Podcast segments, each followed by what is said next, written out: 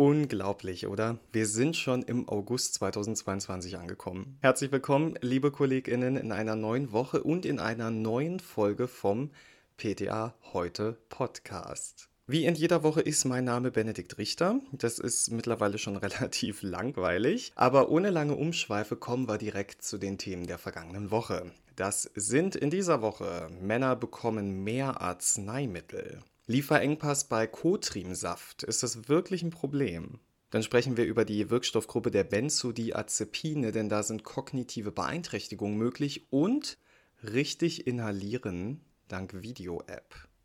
Das starke Geschlecht, so nannte man die Männer früher. Mittlerweile sind wir da ein bisschen weiter und wissen, ja, dass das muskulär vielleicht manchmal zutrifft, aber wenn es um Schmerzen und Erkältung geht, ja, da sieht es schon wieder ganz anders aus. Interessant ist, dass Männer im Durchschnitt scheinbar mehr Arzneimittel verschrieben bekommen als Frauen. Das zeigt eine aktuelle Auswertung der Arzneimittelverordnung der Technikerkrankenkasse. Im Jahr 2021 bekamen männliche Versicherte der TK durchschnittlich 264 Tagesdosen verordnet. Zum Vergleich bei den Frauen, da waren es 256 Tagesdosen. Wenn wir jetzt aber mal zehn Jahre zurückgehen, ins Jahr 2011, da sah das nämlich annähernd gleich aus. Da erhielten Männer 220 und Frauen 219 Tagesdosen im Schnitt von ihren Ärztinnen verordnet. Und jetzt wird es ganz kurios, denn in den Jahren davor, da wurden stets den Frauen mehr Arzneimittel auf Rezept verordnet. Die Daten stammen aus dem Gesundheitsreport 2022 der TK, für den unter anderem die Arzneimittelverordnung der rund 5,5 Millionen TK-Versicherten ausgewertet werden. Also innerhalb der letzten Jahre wurden und werden für Männer scheinbar mehr Medikamente verordnet. Am meisten übrigens Herz-Kreislauf-Medikamente und da vorrangig Medikamente mit Blutdruck senkender Wirkung. Die machen fast die Hälfte aller verordneten Tagesdosen aus, nämlich nahezu 48 Prozent. Bei den Frauen sind es etwa 26 Prozent, also ein Viertel der insgesamt verschriebenen Präparate. Das sind Herz-Kreislauf-Medikamente, 26 Prozent bei den Frauen, gefolgt von, ihr ahnt es schon, Hormonpräparate mit 15 Prozent. Dr. Jens Baas, Vorstandsvorsitzender der TK, der nennt als Gründe dafür zum einen den demografischen Wandel und ein erhöhtes Bewusstsein für Bluthochdruck. Er sagt, bei Herz-Kreislauf-Beschwerden spielt aber auch die Lebensweise eine wichtige Rolle. Faktoren wie mangelnde Bewegung, Stress und ungesunde Ernährung erhöhen das Risiko für eine entsprechende Erkrankung. Und vielleicht könnt ihr aus eurem HV-Alltag auch noch eine weitere Erkenntnis dieser Untersuchung bestätigen. Frauen gehen häufiger zum Arzt als Männer. Im vergangenen Jahr hatten männliche Erwerbstätige im Schnitt 2,5 ärztliche Kontakte mit einer Verordnung über Arzneimittel, bei den weiblichen waren es dagegen 3,4. Also, während wir vor einigen Jahren noch ein großes Problem hatten damit, dass Frauen nicht zum Arzt gehen, um kardiovaskuläre Probleme abklären zu lassen, scheint der starke Mann wieder dazu überzugehen, seine gesundheitlichen Probleme auszusitzen. Umso wichtiger also, dass in den Apotheken auch immer auf bestimmte Warnsignale aufmerksam gemacht wird. Und apropos Warnsignal, der Mangel an fiebersenkenden Säften, der ist auch in den Massenmedien angekommen. Ich habe heute Morgen einen Beitrag vom ZDF dazu gesehen. Da kann man sich also schon mal darauf einstellen, dass die Apotheken demnächst wieder gut besucht werden. Und es geht weiter, denn das einzige orale und flüssige Antibiotikum mit Cotrimoxazol, der Cotrimsaft, ist derzeit knapp. Bevor wir da jetzt aber panisch werden, sollten wir erstmal klären, wie wichtig dieses Antibiotikum eigentlich im Apothekenalltag ist. Und wie beim Paracetamol kommen wir hier nicht an der Firma Ratiofarm vorbei, denn nur Ratiofarm bietet dieses Medikament noch an. Also sprich eine flüssige und orale Antibiose mit dem Kombinationsantibiotikum Trimetoprim Sulfametoxazol, sogenannt Cotrimoxazol. Was machen die anderen Hersteller? Ja, also entweder taucht die Wirkstoffkombi in ihrem Portfolio gar nicht auf oder halt nur als Tabletten.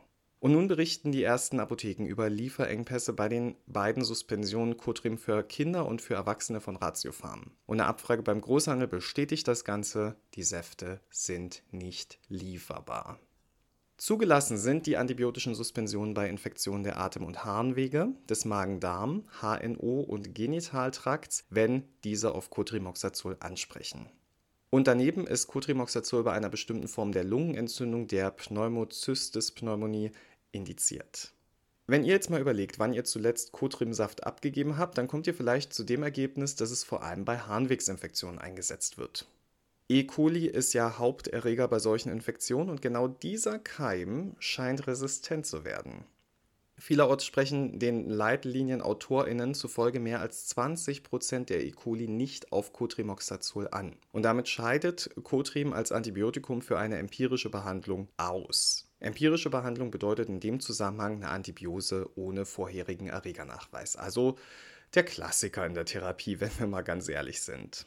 Und auch die Wirkstoffkombination von Sofametoxazol und Trimetoprim, die kommt bei den Fachleuten nicht so gut weg, denn Sofametoxazol halten die AutorInnen für in der Regel verzichtbar. Das bedeutet, die Kombination von Trimetoprim und Sofametoxazol verbessert die antibiotische Wirkung verglichen mit Trimetoprim allein nicht erhöht aber das Risiko für Nebenwirkungen. Das gilt sowohl für die Akutbehandlung einer Harnwegsinfektion als auch für eine vorbeugende Langzeittherapie bei wiederkehrenden Infekten.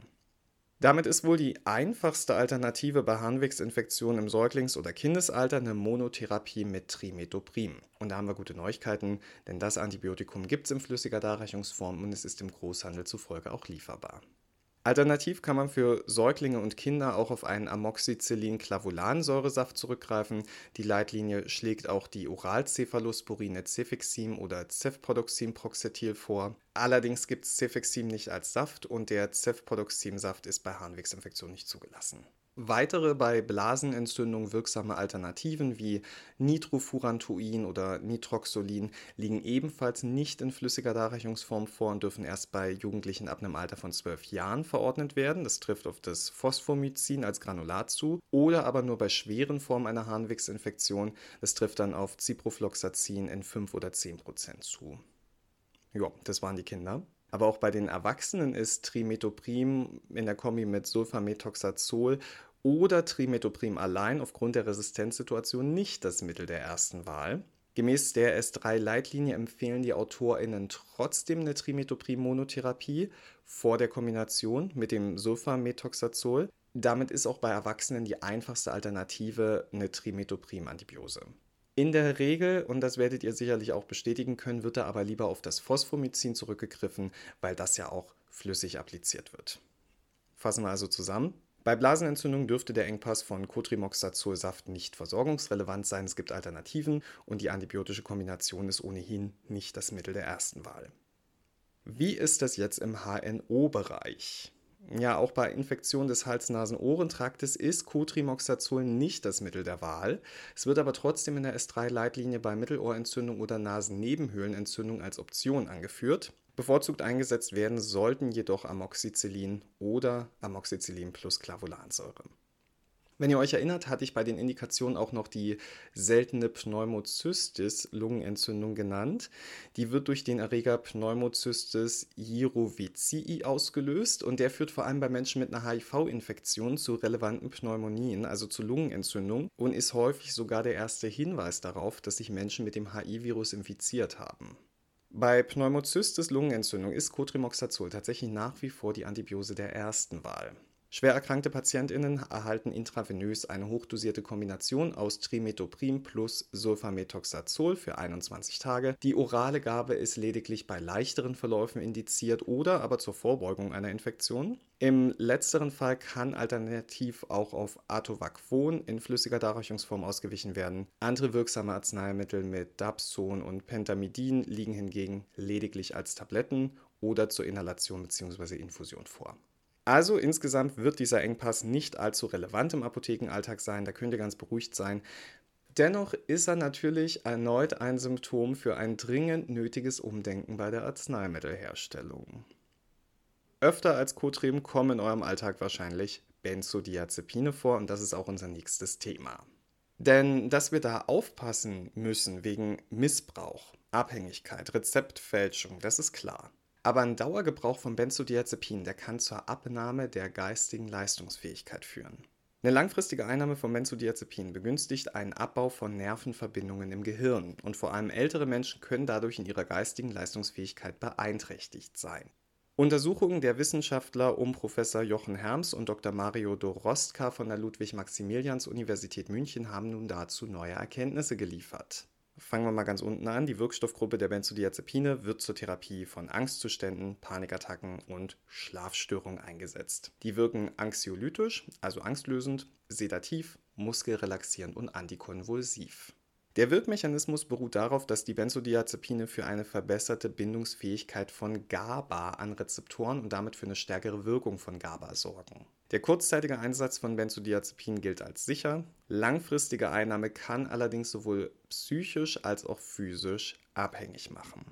Bei plötzlichem Absetzen kommt es meist zu Entzugserscheinungen und vor allem bei älteren Menschen kann eine chronische Anwendung auch zu kognitiven Beeinträchtigungen führen. Und wie diese Veränderungen zustande kommen, das war bisher unklar. Mithilfe der Münchner Wissenschaftler schauen wir jetzt mal kurz in den Körper hinein. In allen Regionen des Gehirns sind teilungsfähige Zellen des Nervensystems zu finden, die sogenannten Mikrogliazellen. Die sind ein wichtiger Teil der Immunabwehr des zentralen Nervensystems und mit Hilfe von Phagozytose verdauen diese Mikrogliazellen nicht mehr benötigte Zellreste und Fremdkörper. Auf der Oberfläche dieser Mikroglia befindet sich ein sogenanntes Translokatorprotein. Die Benzodiazepine sind laut den Forschern offensichtlich in der Lage, genau an dieses Protein zu binden. Infolgedessen wird der Spiegel eines weiteren Proteins hochreguliert und es kommt zu einer verstärkten Phagozytose von synaptischem Material im Gehirn. Also sorgen die Benzodiazepine dafür, dass die Mikrogliazellen dazu aktiviert werden, vorhandene Synapsen abzubauen. Und vielleicht denkt ihr jetzt gleich an Alzheimer und auch die Wissenschaftler haben das getan, denn bei solchen neurodegenerativen Erkrankungen kommt es häufig zu einem fortschreitenden Abbau und Verlust von Nervenzellen. Bisher gehen Forscher aber davon aus, dass die Einnahme von Benzodiazepinen kein Auslöser für diese Erkrankung ist. Vermutlich können sie aber den geistigen Abbau verstärken und Betroffene können im Vorstadium der Krankheit eher Symptome aufweisen. Die Ergebnisse der Wissenschaftler können demnach Auswirkungen auf die Therapie von Menschen mit erhöhtem Demenzrisiko haben, also dass man diese Patientinnen bei Angstzuständen und Schlafstörungen nach Möglichkeit mit Wirkstoffen behandelt, die keine Affinität zum Translokatorprotein haben. Und außerdem kann die Beeinflussung der Mikrogliazellen durch dieses Protein ein möglicher Ansatz zur Behandlung neurodegenerativer Erkrankungen sein. Bis es soweit ist, sind aber noch weitere Untersuchungen nötig. Und in unserem letzten Thema möchte ich euch jetzt gern Kata vorstellen. Nein, nein, Kata ist keine neue Kollegin bei PTA heute, sondern eine App. Kata soll PatientInnen mit chronischen Lungenerkrankungen per Videofeedback eine praktische Inhalationshilfe bieten. Die Prüfung für die Aufnahme ins DIGA-Verzeichnis läuft. Das passt natürlich ganz gut, denn die Einweisung in die Inhalationstechnik, die hat es ja auch in den Katalog der pharmazeutischen Dienstleistungen geschafft. Daran sieht man ja, dass da erhöhter Beratungsbedarf besteht. Schätzungen zufolge liegt die Adhärenzrate bei Dosiererosionen und Pulverinhalatoren bei höchstens 50 Prozent. Das heißt, das müssen wir steigern. Und wie steigern wir jetzt die Adherenz? Na ganz einfach, durch euch in den Apotheken. Denn durch eure Beratung und Einweisung könnte man das enorm steigern. Und Smartphone-affinen PatientInnen, denen könnte man eventuell Apps ans Herz legen, die ihnen helfen, korrekt zu inhalieren. Viele PatientInnen arbeiten heute schon mit digitalen Anwendungen, die sie an den korrekten Einnahmezeitpunkt erinnern oder die ihnen per im Inhalator integrierte Sensorik über ihr Smartphone Feedback geben, zum Beispiel Enerzea Breesaler. Carter bietet Erinnerungen und ein Asthma-Tagebuch. Und getestet wird seit geraumer Zeit auch eine Funktion, bei der die App über die Smartphone-Videokamera die Inhalationstechnik des Patienten bewertet und registriert. Auf seinem Bildschirm sieht der Nutzer sich selbst und ein Live-Feedback zu seiner Inhalationstechnik in Bild und Text. Wenn die Inhalation nicht korrekt stattfindet, dann zeigt die Software, wie es richtig wäre. Die EntwicklerInnen ließen ihre digitale Anwendung als Medizinprodukt der Klasse 2a zertifizieren und jetzt bemühen sie sich, in das DIGA-Verzeichnis des Bundesinstituts für Arzneimittel und Medizinprodukte aufgenommen zu werden, damit sie zulasten der gesetzlichen Krankenversicherung verordnet werden können. Dazu wird die App derzeit in einer Studie geprüft. Bis dahin können die Kata-App nur PatientInnen nutzen, die über einen Testcode verfügen oder bei der AOK Bayern versichert sind. Letztere können die Anwendung einfach im App Store von Apple bzw. im Google Play Store herunterladen und nutzen, wenn sie ihre versicherte Nummer angeben. Im Real Life benötigt man ein Apple-Smartphone mit der 10. Version des Betriebssystems iOS oder alternativen Android-Smartphone mit der Betriebssystemversion 7.1 oder neuer. Kata funktioniert bei allen Dosiererosolen. Wenn man jetzt jedoch einen Pulverinhalator nutzt, dann kann man die App nur verwenden, wenn man Ellipta, Respimat und Nexthaler anwendet. Und vielleicht begegnet uns Kater jetzt häufiger, denn laut Entwickler soll die App künftig mit Böhringer Ingelheim vermarktet werden. Schau mal an. Jetzt weiß man am Ende der Folge sogar, welche Apps es bald geben wird. Da hat sich das Reinhören doch wieder gelohnt, oder? Und für mich hat es sich heute auch wieder gelohnt, euch in die neue Woche zu begleiten. Ich hoffe, ihr habt einen guten Start und erlebt in dieser Woche, egal ob privat oder bei der Arbeit, ganz, ganz viele schöne Dinge. Und wenn in der Welt der Apotheken was Aufregendes passiert, egal ob positiv oder negativ, dann können wir nächste Woche wieder darüber reden. Also ich werde auf jeden Fall da sein. Vielen Dank fürs Zuhören. Bis dahin, gehabt euch wohl.